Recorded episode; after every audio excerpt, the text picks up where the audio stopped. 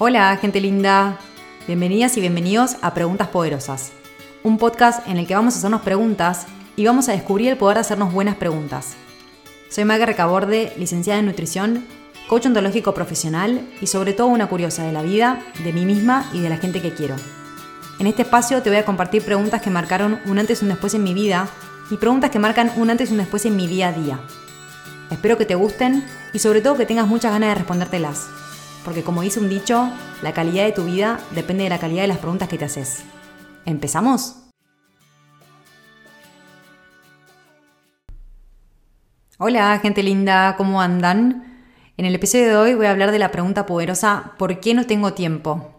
Y para hablar de ella no estoy sola, estoy con Fer Indy. Fer es director de Grow Consultora, que es la escuela donde estudié coaching, es coach ontológico profesional. Y la verdad que para mí es un placer charlar con él. Van a ver esta entrevista donde brindamos bastantes tips para resolver este tema de no tengo tiempo. No sé si alguna vez te pasó, a mí sí, ya conocerás mi historia en esta, en esta conversación. Así que te invito, como el episodio que hice con Agus Baliner, que lo escuches más de una vez y que si puedes tomar nota sería buenísimo porque de verdad que vale la pena. Te mando un beso enorme y te veo el lunes que viene con otra pregunta poderosa. Hola Fer. Hola Ma, ¿cómo estás? ¿Cómo estás? Qué placer tenerte acá. Segundo invitado. Placer mío de estar acá con vos. Escuché lo que venís haciendo y me encanta, así que hermoso ser parte. Gracias. Fer, primero para quien quizás no te conozca, porque aparte digo solamente Fer, estoy hablando con Fer Indy. Fer es eh, director de, la escuela donde yo estudié coaching, que se llama eh, Grow, no me salía el nombre, Grow Consultora. Y la verdad que desde que conocí el coaching estoy súper, súper agradecida y me llevé personas con las que digo, cuando tengo algún tema para hablar, siempre pienso en ustedes para invitarlos a hablar como Aus en el episodio pasado, porque me ayudan a abrir la cabeza y a pensar nuevas ideas. Así que hoy te quiero invitar a hablar de una pregunta que es muy poderosa para mí y, me, toca, me toca de lleno porque tuve un, momento en mi vida donde el tiempo era mm, un recurso muy valioso para mí y sentía que no lo tenía para nada. Es la pregunta de por qué no tengo tiempo. ¿Te acordás, Fer, cuando te dije que no tenía nada, nada de tiempo? Sí, gran pregunta y gran situación, las dos cosas. Sí, de hecho, me acuerdo, estábamos un sábado en la formación y yo traje este tema de que sentía que no tenía nada de tiempo y vos me acuerdo que me medio como cargándome, diciéndome de verdad, me decías, pero vos pensás que tenés menos tiempo que, no sé, Trump, ponele. Y yo te decía que sí, que para mí era la persona que tenía menos tiempo en este mundo. Muy, muy gracioso. Bueno, ponerlo en perspectiva es genial, porque cuando estamos atrapados en alguna conversación, pensamos que es lo peor que nos puede estar pasando, y cuando hacemos un poco de zoom out y, vamos viendo otras alternativas, lo ponemos como en un tamaño que nos es más manejable y poder intervenir de una manera más poderosa. Tal cual, tal cual. Pero bueno, cuestión que chiste o no, eh, es verdad que a mí me pasó y entiendo que a más de uno, porque es un tema que, surge bastante frecuente en mis consultas, de esta sensación de no tengo tiempo. Entonces, por eso quise invitarte a hablar, porque vos tenés una, mirada, un enfoque del tiempo que me encanta, eh, que así como a grandes rasgos lo que yo recuerdo, y vos, obvio, explayate cuanto quieras, Vos lo que, lo que decís es que más que aprender a gestionar nuestro tiempo es aprender a gestionar nuestras elecciones, nuestras decisiones, algo así, ¿o no? Totalmente, porque eh, yo coincido con vos que la mayoría de nosotros, y yo mismo estuve atrapado en ese mismo esquema montones de tiempo hasta que escuché algo parecido como lo que les voy a contar ahora, que, que si hay algo que sabemos que tenemos es tiempo, sin embargo, como te, como te decía, vivíamos en esta sensación de no tengo tiempo o no me alcanza el tiempo. ¿Y por qué si hay algo que sabemos que tenemos es tiempo? Porque el tiempo es un bien que, que nos acompaña durante toda nuestra vida y que cada día tenemos 24 horas. Ninguno, por más plata que tenga o por más ordenado que sea, tiene 25, ni ninguno, por complicado que esté, tiene 23. Todos tenemos 24. Con lo cual vos sabés que tenés tiempo, 24, no tenés 25 ni infinito, tenés 24. Y todos los días tenés nuevas 24. No es que si no usaste eh, podés ahorrar tiempo y al otro día vas a tener más, o si lo malgastaste, no, siempre tenés 24. Con lo cual, la pregunta no es si tengo o no tengo tiempo, la pregunta es cómo uso mi tiempo y ahí es donde cobra valor esto que traías vos de las elecciones. En realidad no gestiono tiempo porque tengo 24, no hay tanto para gestionar ahí. Lo que requiero gestionar son las elecciones que tomo y a qué le doy ese tiempo, ¿no? Hmm, sí, total. Ya me empieza, empiezo a pensar algunas cosas porque claro, cuando vos decís que siempre tenemos 24, no tenemos 25 ni nada, yo a veces eh, me confundo, o sea, claramente tengo herramientas de coaching, pero sigo siendo una ser humana y me confundo con cosas, por ejemplo, que a mí me pasa, viste que hay diferentes perfiles de, en base a cuánta más energía tenés, si a la mañana, a la tarde, a la noche, me claro. ese, ese, tema, a mí me parece súper curioso, pero yo siento que tengo mucha energía a la mañana y a la noche también, como que por ahí a la tarde me empiezo a cansar un poco, pero para mí puedo estar muy cansada a las 8 de la noche termino de comer y me reactivo, que hay veces que evidentemente quiero alargar mi día, entre comillas, pero le saco horas al día siguiente, ¿entendés? Por ahí me voy a dormir a las 2 de la mañana, chocha, laburando o haciendo lo que sea que me puede llegar a divertir. Ojalá me divierte, porque si no, no lo haría. Pero claro, es con una falsa idea de alargo mi día y después al día siguiente me lo acorté. Entonces al final claramente tenemos 24 horas, o sea, no estamos descubriendo la pólvora, pero digo, cómo a veces la cabeza nos, nos confunde, ¿no? Sí, y a veces en esa misma línea que vos traes, meto más acciones y no me doy cuenta que porque las hago atolondrado o apurado, termino perdiendo efectividad. Entonces, tampoco me es productivo, me ocupo mucho, pero no necesariamente estoy produciendo más. Es para otra charla esa, ¿no? Pero está bueno como el estarnos atentos. Hmm. Y, y, ahí lo que yo me quedo pensando, y es en donde me gusta poner el foco, es que es lo fundamental. Mm. Digo, porque cuando siento que no tengo tiempo, lo digo respecto de algo que me gustaría hacer que no estoy haciendo. ¿Y qué es lo que estoy haciendo en vez de eso que me gustaría hacer? Me mm. pasa cuando hago coaching quizás a un ejecutivo, que nos ponemos a trabajar su agenda y yo empiezo por cuántas horas querés dormir. Mm. Y nadie tiene en su agenda las horas de sueño. ¿No es? es como, bueno, pero si lo empezás a poner en lo importante, el tiempo, puedes empezar a elegir cuántas horas duermo, cuánto tiempo le voy a dedicar a mi alimentación o al cuidado de mi cuerpo, a el foco en mis relaciones, mi estudio, en fin, todo lo que vos quieras, y cuánto tiempo le quiero dedicar a mis actividades que tengan que ver con lo laboral, etcétera, etcétera. Entonces, eso me da un marco de referencia para empezar a gestionar eh, las elecciones en esos bloques de tiempo que le voy asignando a las diferentes responsabilidades. Claro, claro, de hecho, eh, sí, eso es algo que yo me llevo, creo que lo debo haber ah, charlado con vos, de que mi sensación de no tengo tiempo, que fue aquella vez y que de repente me encuentro y digo, ah, pará, tengo que revisar a qué le estoy dedicando tiempo, es no tengo tiempo cuando no estoy logrando hacer lo que quiero. O sea, si yo tengo tiempo para lo que quiero, siento que tengo tiempo y si no, no. O sea, es tan simple como, como eso. Ahora, vos también hablas mucho de, de la agenda y, digo, hay veces que tendemos a no agendar cosas que para nosotros son importantes y por eso después no tenemos tiempo para hacerlas. O sea, vos decís lo de dormir o me, llevándolo a pacientes me llevo a esto de eh, tener un tiempo para almorzar o para desayunar tranquilos, lo que sea. Hay veces que lo que más agendamos no está, entonces después nos quedamos sin tiempo para eso. ¿Cómo lo, cómo lo ves? Acuerdo 100%. Yo, yo creo que no hay recetas universales, ¿no? Mm. Para todos y que cada cual tiene que encontrar, bueno, cuál es el mecanismo o la herramienta que más le sirve.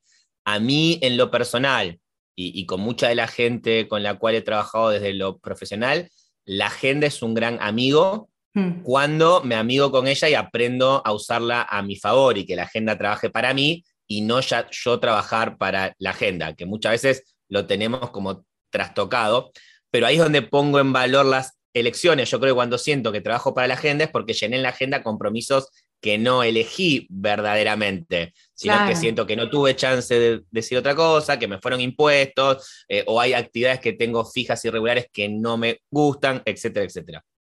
Si yo distingo que la agenda la armo yo a partir de mis elecciones, ahí me cabe la posibilidad de em, relacionarme con la agenda como un aliado. A mí me encanta el trabajo que hago y, puedo estar eh, eh, sin cortar todo el día tranquilamente porque disfruto cada conversación de coaching que tengo, cada webinar que hago, etcétera, etcétera. Entonces, para mí es importante marcarme horarios para almorzar y para merendar, porque si no los pongo en la agenda, sigo de largo y no paro. No tengo esa conducta o ese termómetro interno desarrollado de, che, tengo que parar al almorzar. Me lo pongo en la agenda. Entonces la agenda empieza a trabajar para mí. Eh, quiero dedicarle tiempo a jugar con mis hijos. Lo pongo en la agenda, porque la mm. agenda trabaja para mí y me dice, che, vos acá dijiste que había algo importante para hacer. Claro, claro, claro. Eso digo, poniéndome a pensar, supongamos que te llega un coachí, o sea, o yo en, este momento te digo, listo, Fer, no tengo tiempo, siento que no tengo tiempo. ¿Qué, ¿Cuáles podrían ser unos primeros pasos como para decir, che, bajemos esta idea a papel en concreto, ¿qué, estás haciendo con tu tiempo que sentís que no tenés tiempo? ¿Qué, podemos hacer? Buenísimo. Primero, darnos cuenta que tenemos 24 horas. Entonces, no es no tengo tiempo, sino es no estoy conforme con cómo lo estoy usando. Claro, claro. Porque si no lo tengo, no puedo administrar o gestionar lo que no tengo, solo puedo gestionar aquello que tengo. Claro, desde no tengo tiempo te pones en un rol de víctima de, ah, vos no te tocó tener tiempo en tu vida y desde tu lado es más de responsable.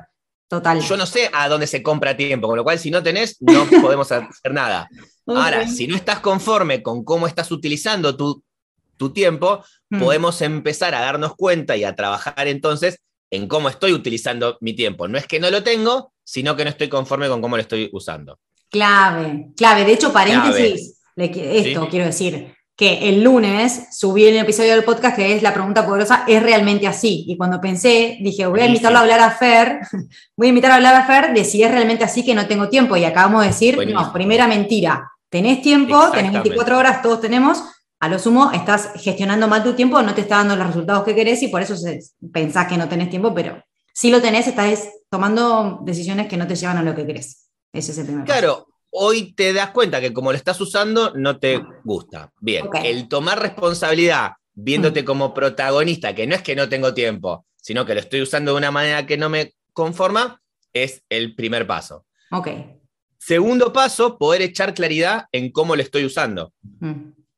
Porque muchas veces eh, vivimos en esta sensación de no tengo tiempo, pero ¿y qué hiciste en, el día? Y no sabes dar cuenta de qué es lo que hiciste. Entonces, el empezar a listar cómo ocupo mi tiempo, ¿sí? Es un importante ejercicio, si entiendo el primer paso, que protagonista de la gestión de mi tiempo soy yo. Si entiendo eso, anotar en qué uso mi tiempo se hace fundamental, porque ahí vamos a descubrir que no sé, estamos mucho más en redes de lo que nos gustaría e, en un principio, eh, o actividades que puedo de alguna manera eh, ordenarme.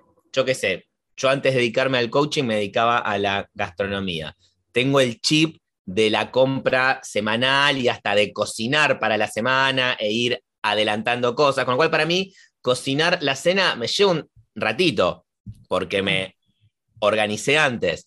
Quizás no todos tienen ese chip y armar la cena es una hora y media, dos, de tiempo que le gustaría estar utilizando en otro lado. Eh, o se me vienen soluciones de gente que he coachado que me las regala cuando los escucho. Eh, había una persona que le dedicaba mucho tiempo, se da cuenta, a elegir la ropa a la mañana para ir a la oficina. Se armó cinco looks, lunes, martes, miércoles, jueves y viernes, y es algo que dejó de pensar y parece una tontera, pero es un montón de tiempo y de carga cognitiva que le restó. se levanta y se viste, punto. Claro, quizás no todos tienen esa carga con la ropa, pero si la tenés es una opción. Entonces, por eso está bueno listar lo que haces porque ahí vas a encontrar los focos en donde de alguna forma eh, eh, se te fuga el tiempo. Claro, como detectar qué te está llevando tiempo y ver si hay alguna manera de simplificarlo. Llevado al caso de, al ejemplo de esto de la ropa, yo lo uso bastante con, el tema de planificar comidas, que es como que más que nada cuando una persona inclusive quiere mejorar sus hábitos alimentarios y demás, como que tiene un objetivo de que quiero planificar mi semana, perfecto. Yo le digo, con que vos tengas dos semanas de invierno planificadas y dos semanas de verano, tenés planificado todo el año si querés, porque haces semana uno, semana dos y después volvés a la uno y después y encima si pusiste, no sé, milanesa de pollo, después le pones milanesa de carne y es con una misma estructura. Pero ¿entendés, Fer, que tenés todo el año? Y es una pregunta que te juro, creo que una de las que más le lleva tiempo a la gente es que como hoy, que le saca mucho tiempo, energía, humor, ideas, discusiones. Yo totalmente. pensé que vos cocinabas. Totalmente, totalmente. Entonces, ahí vamos resolviendo algunas fugas, ¿sí? Mm, mm. Que, que, que nos regalan tiempo que pensábamos que no teníamos. Ese es un primer nivel. Entonces, primer paso, darme cuenta que sí tengo tiempo, que no estoy conforme con cómo lo estoy usando.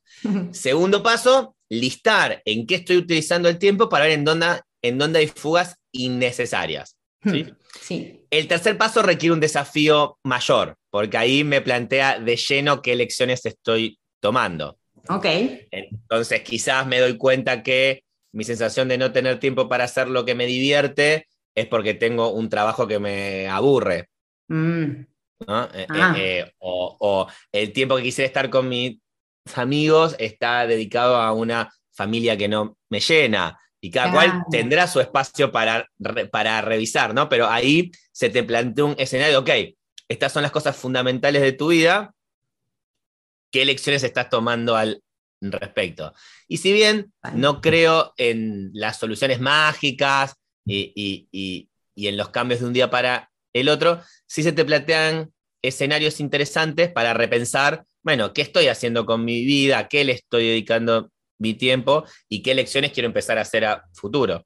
Sí, bueno, escuchándote hablar de este tercer punto, eh, se me viene el episodio que grabé con Agus eh, hace dos semanas, de qué quiero y qué no quiero, que está, es súper importante preguntarte, ah, y yo hablo mucho de esto de la actualización, es tipo, hoy sigo queriendo esto, porque por ahí yo estoy acostumbrada, X, a todos los domingos comer con mi familia. ¿Cuánto me aporta hoy? ¿Quiero sostener los domingos? ¿Quiero más tiempo con mi familia? ¿Quieren menos? O sea, ¿es los domingos? ¿Es cuándo? Lo que sea, como chequear ahí.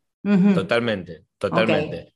Eh, entonces creo que ahí tenés como un ABC interesante para, para empezar a preguntarte y a conectar con vos. Sí, sí, y lo que decimos, Fer, siempre en esto en coaching de que las palabras crean y, el impacto que tienen las palabras, en el primer punto que decís esto de em, reconocer que sí tenés tiempo, qué distinto, y yo te juro cuando lo empecé a decir, para mí es una de las frases más poderosas, es decirme, tengo tiempo. Te juro, de solo decirlo, tengo tiempo, me genera una, una paz, un, un, un alivio que cuando decís no tengo tiempo, o sea, ¿a qué te predispone decir no tengo tiempo? o sea, ya a mí me, mi cuerpo se me tensa, yo que siempre digo, escuchemos al cuerpo, díganse que está escuchando el podcast, no tengo tiempo, te juro, el cuerpo se te pone como preocupado, tenso, pip, y decís, ¿tengo tiempo para hacer lo que quiera?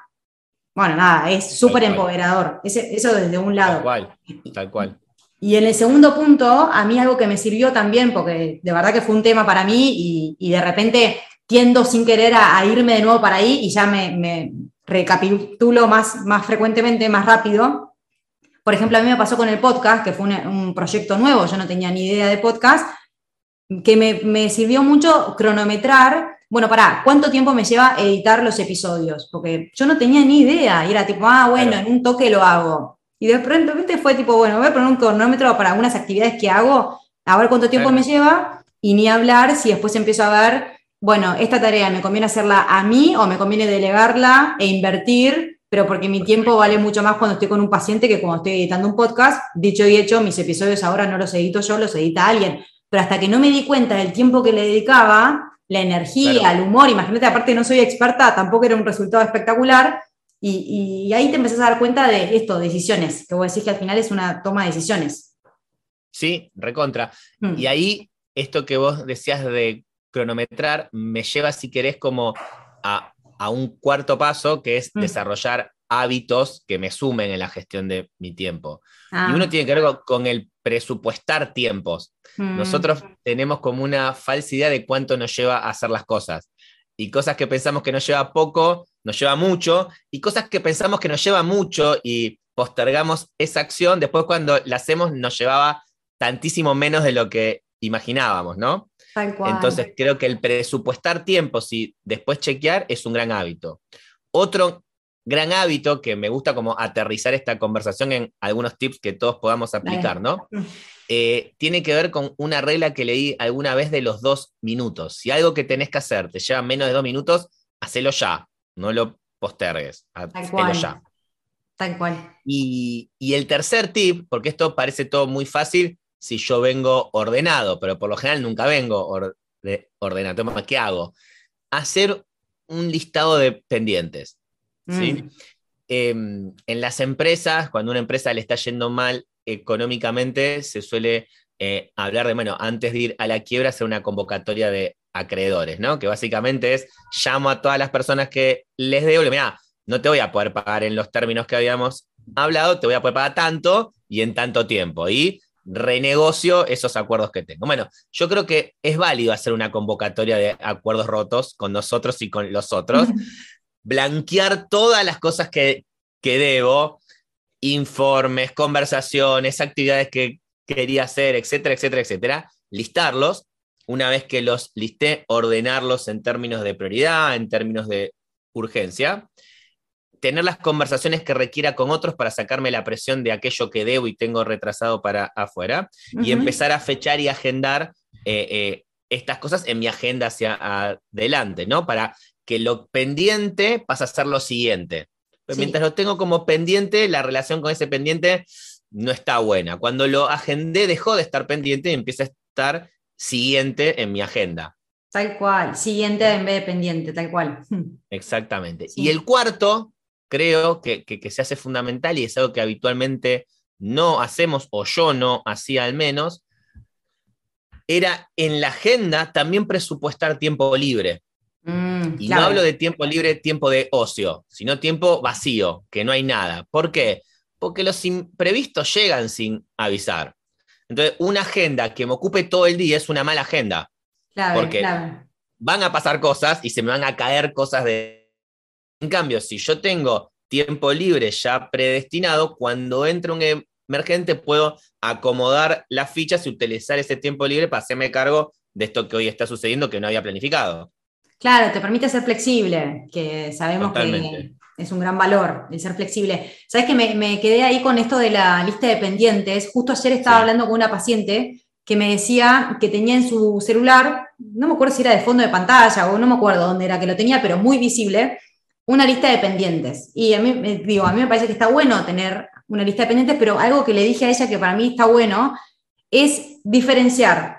Bueno, ahora le podemos decir siguientes, capaz, pero lista de pendientes y le digo, ponete esa misma lista, dividila en todas tus listas de pendientes y arriba ponete esta semana. Entonces vos, antes de empezar tu semana, elegí si querés ocuparte de algún pendiente o no, elegílo, pero suponte que decís, bueno, voy a sacar el turno del médico que tengo pendiente. Listo, lo pongo en esta semana, porque si no sabes lo que me decía ella, Fer, y nunca termino. Claro, y era una lista interminable de pendientes que nunca termina, y digo, a nivel psicológico, debe jugar en contra que nunca, nunca cumplió todos sus objetivos. En, cambio, tener claro cuáles son tu lista de pendientes y decir, esta semana me voy a ocupar de uno, dos, cero o ningún pendiente, por lo menos te hace cumplirte y decir, ah, cumplí. Y me explico dónde voy, como a nivel psicología, digo, recontra. Mm. Déjame aventurar a hacer un upgrade de eso que decís. lo, primero, yo creo que la lista de pendientes se hace una vez. Ok. O cada tanto. Si ya tengo una lista de pendientes permanente, me estoy armando eh, eh, eh, el contexto para deber cosas. ¿sí? Claro, digo de temas que surgen, ¿viste? Como que decís, ay, me acordé de otra cosa. Sí, sí, entonces, hago la lista de, pendientes una vez y lo mm. resuelvo agendando hacia adelante. Bien. Y después, las cosas que tenga para hacer, yo me las agendo. Entonces, si el fin de semana me doy cuenta que tengo que pedir un turno que me llevaría menos de dos minutos, pero no lo puedo hacer en el fin de semana porque no me contesta nadie, lo pongo en mi agenda. El lunes a X hora pongo llamar al médico y pedir turno.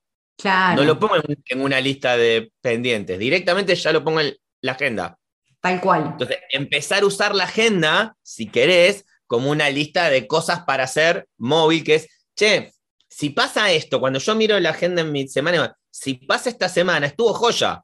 Claro. Sí, todo esto que puse acá, estuvo joya. No, no es que la agenda se me viene encima como algo eh, a cumplir, sino que la agenda es un recordatorio de las elecciones que tomé. Tal cual. Sí, no, qué bueno que lo decís porque posta me olvidé de decir ese pequeño detalle que de hecho ella hoy tenía que sacar un turno y, ayer le decía, ¿te puedes agendar mañana a sacar? Pero agéndatelo, le decía. Claro. Así, porque si no queda en la nada. O, si no, tipo decir, no, la semana que viene me voy a ocupar este tema. Fíjate si la semana que viene tenés lugar para ocuparte de ese tema, porque por ahí es, ah, pateás, esto de patear, patear, patear, y al final nunca terminás resolviendo.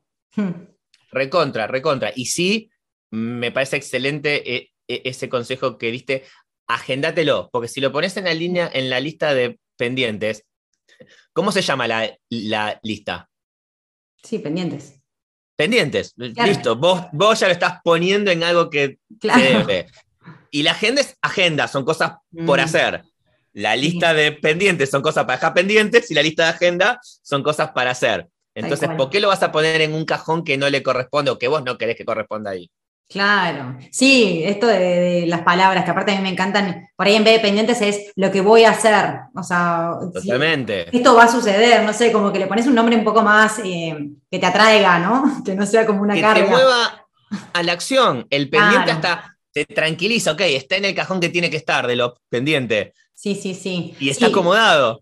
Tal cual. Y, algo que, no hablamos, pero sí me parece que, o sea, muy breve, porque nada, pero sí decir que me encantaría invitarte a hablar en algún momento de este tema, porque seguramente hay gente que esté escuchando que diga, más allá de si yo aprendo a gestionar mi tiempo o no, es verdad que tengo muchas tareas para hacer, supongamos. Eh, generalmente le pasa mucho a las madres, no por, no por ser solamente ellas, eh, pero lo veo con mucha frecuencia, madres que trabajan, que tienen hijos y qué sé yo, y es como que no tienen tiempo. Y para mí algo clave es aprender a pedir, hacer pedidos. Eso es el tema. Hacer pedidos o delegar y demás, pero bueno, ya te digo, otro tema. Si querés decir algo, eh, podés introducir. Gracias. No, a ver, yo, creo que el pedir es fundamental para poder ser más efectivo. Creo mm. que la autosuficiencia está totalmente sobrevalorada. No creo que nadie sea autosuficiente, salvo que te tejes tu propia ropa y, te armes vos el dispositivo electrónico por el cual estás escuchando. No pasa eso, entonces vivimos de manera interdependiente, hmm. eh, con lo cual creo que hay que tenerlo en cuenta y, hay que empezar a pedir claramente lo que necesitamos. Y también eh, hacernos planes realizables, ¿no? Y entender que los planes tienen etapabilidad.